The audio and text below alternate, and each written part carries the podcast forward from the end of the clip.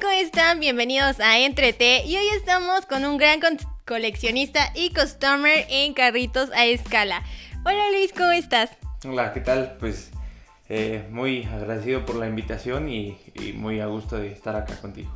Ay, qué perfecto. Oye, ¿nos podrías empezar comentando qué es el custom? Pues el custom se podría definir como el arte de poder tú eh, personalizar. Bueno, el custom eh, en sí se refiere a la personalización de objetos, ¿no? O sea, es en general, no es específico en carritos a escala. Exactamente. Ah, ok. O sea, tú podrías personalizar cualquier cosa. En este caso, pues nosotros personalizamos eh, lo que son autos a escala. ¿Y de dónde viene o nace tu gusto por los carritos y coleccionar todo esto? Eh, más que nada lo que me motivó, lo que me influye es eh, mucho la cultura japonesa, la cultura automotriz japonesa, porque ellos se basan mucho en, imponer su propio estilo, en sacar cosas que, sean diferentes a las demás, en romper estereotipos. Entonces, eh, el custom es, bueno, la cultura japonesa es lo que más influye en mí a la hora de, hacer este tipo de trabajos. Pero ¿cómo nace tu amor por coleccionar y por realizar custom y poner tu propio sello en, carritos específicamente? O sea, ¿por qué no en otras cosas? No sé. Es que, no, bueno, sí, desde pequeño siempre tuve como la espinita de personalizar todo. O sea, agarraba mis libretas y les pintaba, no sé, la portada o cualquier cosa, mis audífonos, les cambiaba el color o cualquier cosita. Entonces, este, realmente empecé a coleccionar y hacer custom al mismo tiempo. Una cosa como que fue llevando a otra. Primero empecé a hacer custom antes que empezar a coleccionar en sí. Eh, recuerdo que una vez fui, bueno, más bien una vez vi un video en YouTube de una persona que le pone luces a un carrito. Entonces, pues, para mí era algo fuera de, de, lo común. Y pues un día en el súper, acompañé a mi mamá al súper y pues me metí a los carritos, ¿no? A ver qué, que había y hubo uno que, me gustó mucho, me lo compré y pues, pero no, no fue específicamente para coleccionarlo, sino para, para poder personalizarlo. Ok, entonces te llamó primero el custom, que es personalizar, y ya de ahí te convertiste en coleccionista. Sí, sí, una cosa llevó a la otra. Ya después empecé a comprar más, más carritos, eh, unos los guardaba, otros sí los, los abría, los personalizaba. Pero sí, más, más fue el, el gusto por el, por el gusto. ¿Y cuántos carritos tienes ahorita en tu colección? Sinceramente muy poquitos. Porque a mí me gusta como que un poquito la extravagancia y toda esta cosa exótica, ¿no? Entonces eh, colecciono más un poquito de marcas caras, como... y yo... Ah. marcas caras. ok. ¿No? Que no son, no son muy comunes, entonces pues, sí tengo muy poquitos aún. Oye, y cuéntanos un poco, ¿cómo es que te saliste de la universidad? O porque, digo, estuviste dos veces en la universidad y después te saliste y quisiste ser emprendedor. ¿De dónde nace tu cosquilla por ser emprendedor y dejar la universidad? desde pequeño fui como... Mis profesores decían que era como una oveja negra ahí en todo el establo, ¿no? Este, porque siempre cuestionaba todo, hacía lo que mejor me parecía, siempre me ha gustado hacer las cosas a mi manera. Y este y, parte de lo que tiene la escuela es que tienes que tú cumplir con un horario, cumplir con unas tareas y sacar una calificación para tú poder destacar, ¿no? Dentro del ámbito académico. Y era lo que a mí no me gustaba. Me gustaba hacer las cosas a mi manera. Entonces, pues no, para Luis, ¿cómo es realmente estudiar o aprender? ¿A tu manera cómo sería? Aprender sería mediante experiencias, que es el, pues, yo creo que el conocimiento básico, haciendo lo que te gusta. ¿Y qué dice tu familia cuando, supongo que ellos te pagaban la universidad, ¿no? ¿No? ¿O tú la pagabas? Ah, ok. Y bueno, ¿y qué fue cuando ya decidiste, ya no quiero estudiar, mamá? Voy a ser emprendedor. la, la verdad no lo no lo sometí como a votación, ni siquiera les dije, o sea, solamente ya no al siguiente día no fui a la escuela y este, oye, me, pues sí me preguntó mi mamá, oye, ¿por qué, ¿por qué no vas? Mm, pues es que pues no, no tengo ganas. Ya ah, pasé como una semana, ya fue cuando le dije es que pues, ya, ya no pienso volver. A lo mejor dame tiempo, este, dame espacio, yo sé qué hago con mi vida, tú pues, Así que dame tiempo. Tú a ¿no? tu vida, yo a Sí. la mía. Sí, sí, sí, no, no, no nos precipitemos. Dame mi tiempo y pues algo tengo que hacer. No me puedo quedar así de, de brazos cruzados nada más. ¿Y qué pensaste cuando te saliste de la universidad? O sea, ¿qué fue lo que dijiste? O sea, ¿sí tenías un plan de lo que ibas a hacer o no tenías ni un plan y nomás te saliste porque ya no quisiste ir? No, solo me salí así, no tenía ningún plan. De hecho, en la primera carrera que estuve, que fue para educación, super- eh, educación superior, educación básica. Ah, ok. Ajá, ahí estuve, ni siquiera terminé un semestre. Este, luego me pasé a la de ingeniería en tecnologías de la información y este y, y pues más que nada en ese entonces trabajaba entonces pues en sí no tenía un plan de, de qué hacer o de que ni siquiera me dedicaba a esto todavía esto nació a partir de la de mi última carrera que pues estaba ahí medio desorientado no este con el alcohol y las fiestas Ah, sí, comentaste que tenías una vida de rockstar. ¿Qué se siente haber sido un rockstar en tus tiempos? Sí. está, está muy feo ¿Sí? Sí, sí, pierdes tu salud y mucho dinero. ¿Lo recomendarías? ¿No? Para nada. Es, es mejor este, enfocarte en lo que realmente quieres, pero eso no, no te deja nada sano. Ok, wow. Y entonces ya, eh, pero te saliste, entonces no querías ser, em- o sea, no tenías ni idea de qué ibas a hacer con tu vida. Igual no querías ser emprendedor, no pensabas en nada. Eh, no, esto me nació después como, como con la experiencia propia de estar en varios trabajos, porque sí, sí trabajaba, pero tampoco me gustaba estar ahí, tener un jefe y que te estuviera diciendo qué hacer y, y todas esas cosas a mí no me gustaba. Entonces, pues eh, la experiencia fue lo que me, me fue orientando como a, hacer mi propio negocio, este, a, a buscar este, formas de ganar dinero, pero pues haciendo lo, lo que realmente te gusta. Y comentaste un poco acerca de que no te gusta hacer el segundo lugar, no te gusta el fracaso, ¿cómo lidias con eso? Digo, porque en general pues nunca vas a poder ganar siempre. Entonces, de, para empezar, ¿de dónde viene tu tus ganas de ser siempre el mejor o de ser de siempre sobresalir? ¿De dónde viene como esa necesidad o ese motivo y cómo lidias al no conseguirlo siempre? Eh, las derrotas eh, no son malas. Eh, a mí no me gustan en lo personal, ni tampoco ser el segundo lugar, porque para mí que me den un segundo lugar significa que no di el 100% en, en mi trabajo. Entonces, este, las derrotas no son malas, es, es el mejor aprendizaje que tú puedes tener. Y más que nada es como un- una competencia interna conmigo mismo, que por ejemplo si yo ya hago esto y me salió, la siguiente vez tengo que superarlo o hacerlo mucho mejor o perfeccionarlo. Esa es más mi, mi inquietud por, por querer siempre ganar y siempre competir y, y también por eso me, me dediqué a esto de, del custom. ¿Y cómo es que lidias con el fracaso cuando no lo logras? O sea, cuando alguien más te dice, ¿sabes qué? Pues no, no obtuviste, el- no obtuviste ni siquiera un lugar en esto, o sea, ¿cómo Mm. te has sentido? ¿Cómo lidias con eso? Es, es, como te digo, es un aprendizaje, lo tomo así como tal, pues no, si algo no se me da, pues simplemente no, no se pudo, o pues el destino no, no lo tenía para ti, debes buscar otra cosa, o así, el ¿no? universo no quiso que... Sí, sí, sí. Eh, pues al final de cuentas, pues las cosas se dan por, por algo, ¿no? Tú, tú tienes un destino y pues si va a ser para ti, pues ahí va a estar, y si no, pues no. Es así como yo lidio con, con las derrotas o con las cosas que, que pues, no me salen. Se lo dejas a, al universo. Al destino. Al destino, ok, perfecto. Y cuéntanos un poco de esta parte tuya en donde piensas que las ideologías, estereotipos y albedrío que de, de las otras personas influye para tu, tus actividades en general. Es que actualmente vivimos como en una sociedad un poco, un poco cerrada, ya no tan, tan abierta, ¿no? Tenemos mu- muchos estereotipos por, por todas partes que los hacemos, se hacen populares y nosotros los hacemos como si estuvieran correctos. Pero ¿no crees que eso ha existido siempre? Eh, sí y no. Sí porque...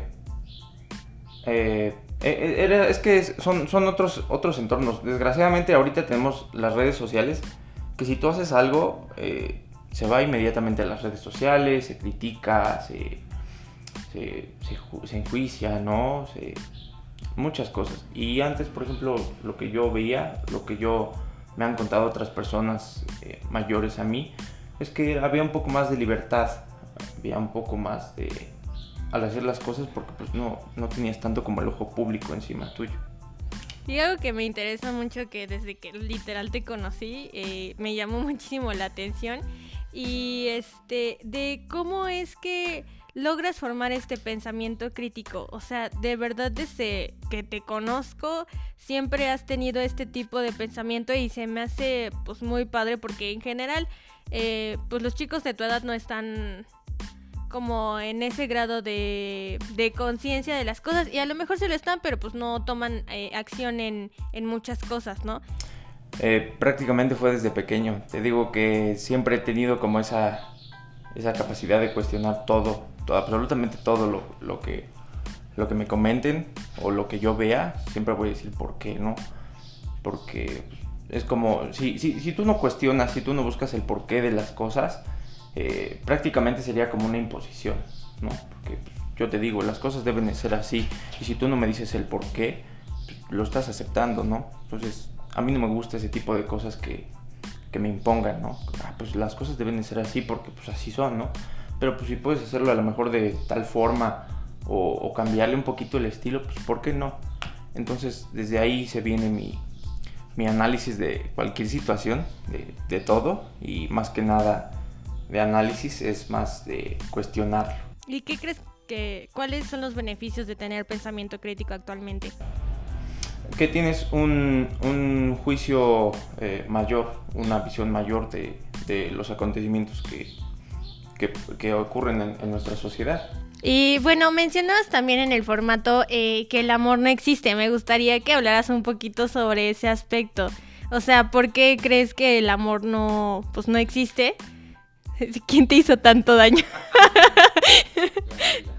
Cuéntanos. No, eh, desde mi punto de vista, eh, a estas alturas pienso que no. Bueno, dependiendo del tipo de amor, ¿no? Porque pues está el amor hacia tus padres, de tus padres a ti, el amor de hermanos, por ejemplo, el amor a, tu equipo de fútbol, ¿no?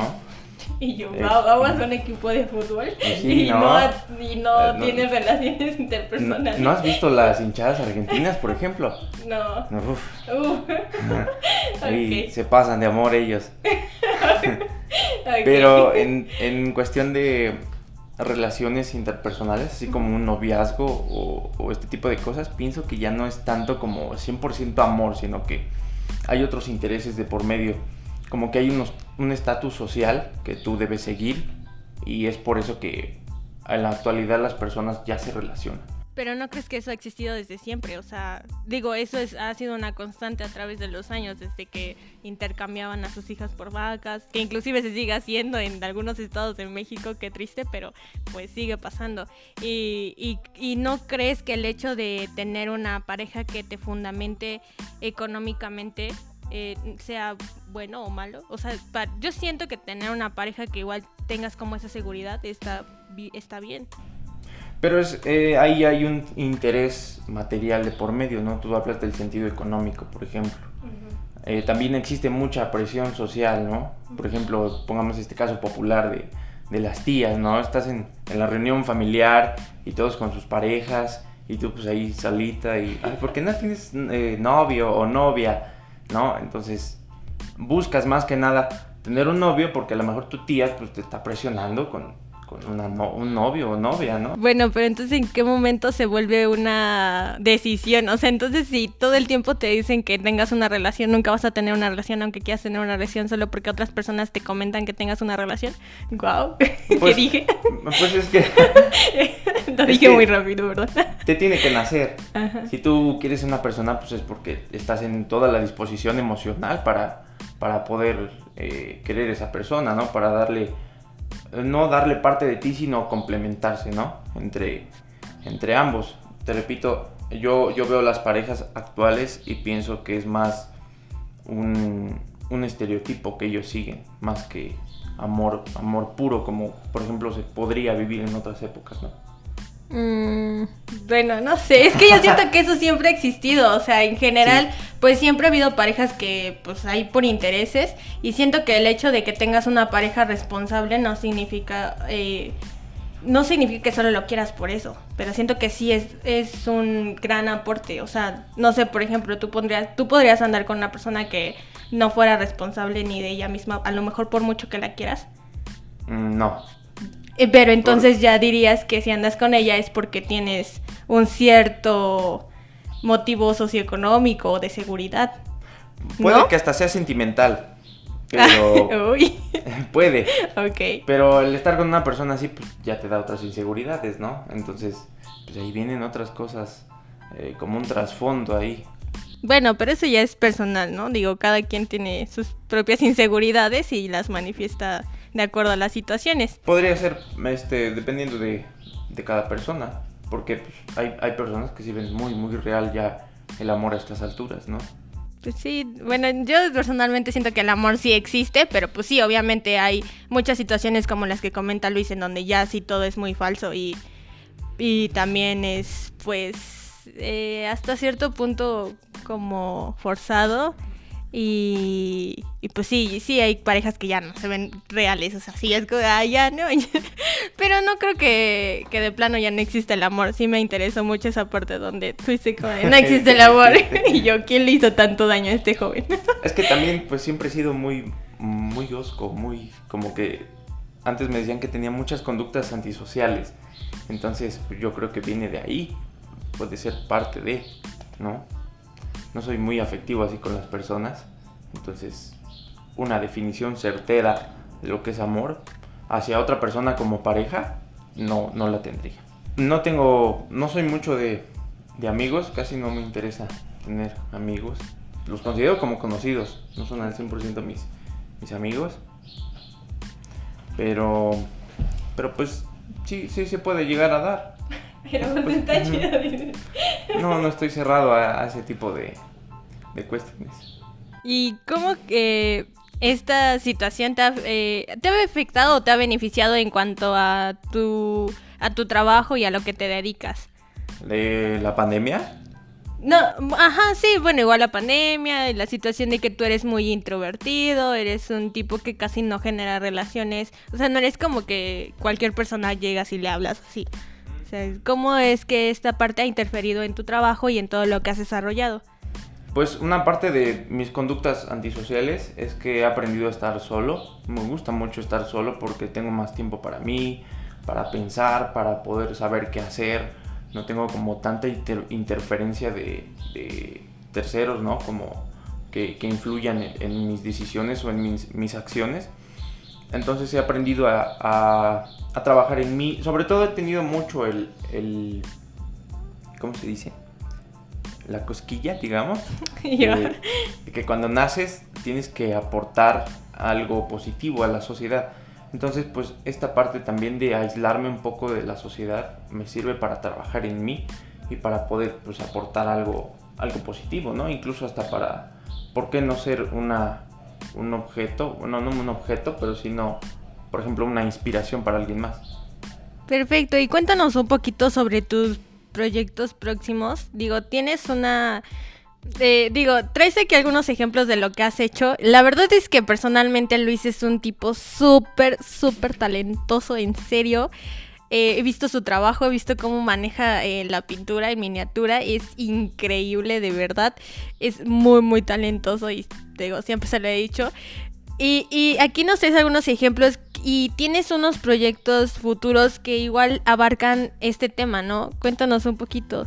Más que nada mis proyectos van relacionados con el custom y el coleccionismo.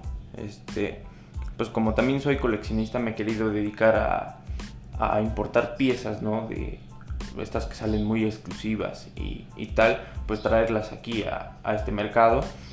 Ese es, ese es, un proyecto que, tengo en, puerta. Se ve un poquito más lejano que otros, pero pues él ya le estamos pues, metiendo mucho trabajo, que es, mi tienda de, coleccionables ya en físico. Y... Actualmente tienes una línea, ¿no? Pero es, es, todavía muy, muy poquito. O sea, está muy, muy pequeña. Y aparte los los domingos que vamos ahí en, a la zona 212, ahí en Apizaco. Pues esa es otra, como otra variante de la tienda, ¿no? Pero pues sí, sí me gustaría ponerla en físico. Y otro proyecto que tengo ya en puerta, este sí ya, ya se ve más cerca, es mi canal de YouTube. Quiero hacer como una especie de reviews, pero al mismo tiempo hacer como una reseña del auto que, que pues, tú estás viendo, ¿no? Hay piezas que los coleccionistas no conocemos, ¿no? O que no están a nuestro alcance. Y si están mis posibilidades traerlas y reseñarlas para que alguien más los conozca, pues ese, eso va a estar estupendo, ¿no? Ese es mi, mi principal objetivo con, con el canal. ¿Y cómo te sientes de, o sea, actualmente, ahora en este momento, cómo te sientes después de haber dejado la universidad, de no tener ni idea de qué hacer con tu vida, de encontrar tu hobby y poder vivir de eso? Digo, actualmente sobrevives de, tu hobby, ¿cierto? Sí, bueno, también tengo otro, otro ingreso por ahí, que también soy eh, auxiliar en una filial de, de fútbol. Entonces pues, ahí también es otro, otro ingreso. Y este. Y pues sí, más que nada es, es mi principal ingreso ahorita pues son los coleccionables y, y, el custom. Ya me han llamado un par de ocasiones para que replique unos autos reales, pues entonces pues estamos trabajando ahí en eso. Pero sí, ¿cómo te sientes? O sea, eh, satisfacción personal, no sé. Eh, no, sí me siento satisfecho, pero no al 100%, como que siento que todavía me faltan cosas por hacer. Eh, esto, te digo, yo, pues yo lo veo bonito, ¿no? Pero se puede hacer mejor. Sí. Entonces, sí me siento bien, me siento motivado, me siento feliz, pero no satisfecho al 100%. Todavía tengo muchas que hacer. ¿Y qué consejo le darías? No sé, sí, a lo mejor un Luis de 10 años que está allá afuera, 12, 13, que nos está escuchando, inclusive jóvenes de veintitantos, ¿no? Señores, así, que a lo mejor igual y nunca se han eh, como atrevido a, a, dedicarse a lo que les gusta y muchas veces creemos que no podemos vivir de nuestros hobbies o de lo que nos apasiona. Como qué consejo podrías dar? Pues que se animen ya. O ya. sea, ya, ya, ya. O sea, si tienen un proyecto en mente, si quieren hacer algo, ya, es el momento. No es, las oportunidades no, no dan dos vueltas, entonces hay que, hay que tomar las oportunidades y sobre todo, pues si tienes algo, algo que te gusta, algo que, te apasiona, pues vas a poder destacar. Parte del, del éxito personal se basa en, en pequeños, ¿cómo podría decirlo? En pequeños premios, en pequeños objetivos que tú vayas cumpliendo, ¿no? Si tú tienes un sueño, una meta, por muy chiquita o muy grande que sea, si tú la cumples, ya tienes indicios de ser una persona exitosa, porque estás cumpliendo lo que te propones. Entonces, este, pues no, no hay que desanimarse ni, ni, tener temor. Y si tienen temor por hacer algo, pues con mayor razón deben hacerlo, porque pues, ese es un indicio de que pues, ese es su ámbito. Así que no, no, no deben esperar más, deben hacerlo ya y poner el 100% de, de, de ellos para, para lograr sus objetivos. Ok, bueno, pues muchísimas gracias Luis, de verdad. Eh, esperemos que muy pronto puedas abrir tu canal, igual y promocionarte un poquito por esa parte. Y pues las puertas de, de Entrete están siempre abiertas. Muchísimas gracias por este tiempo y pues esperamos estar en contacto.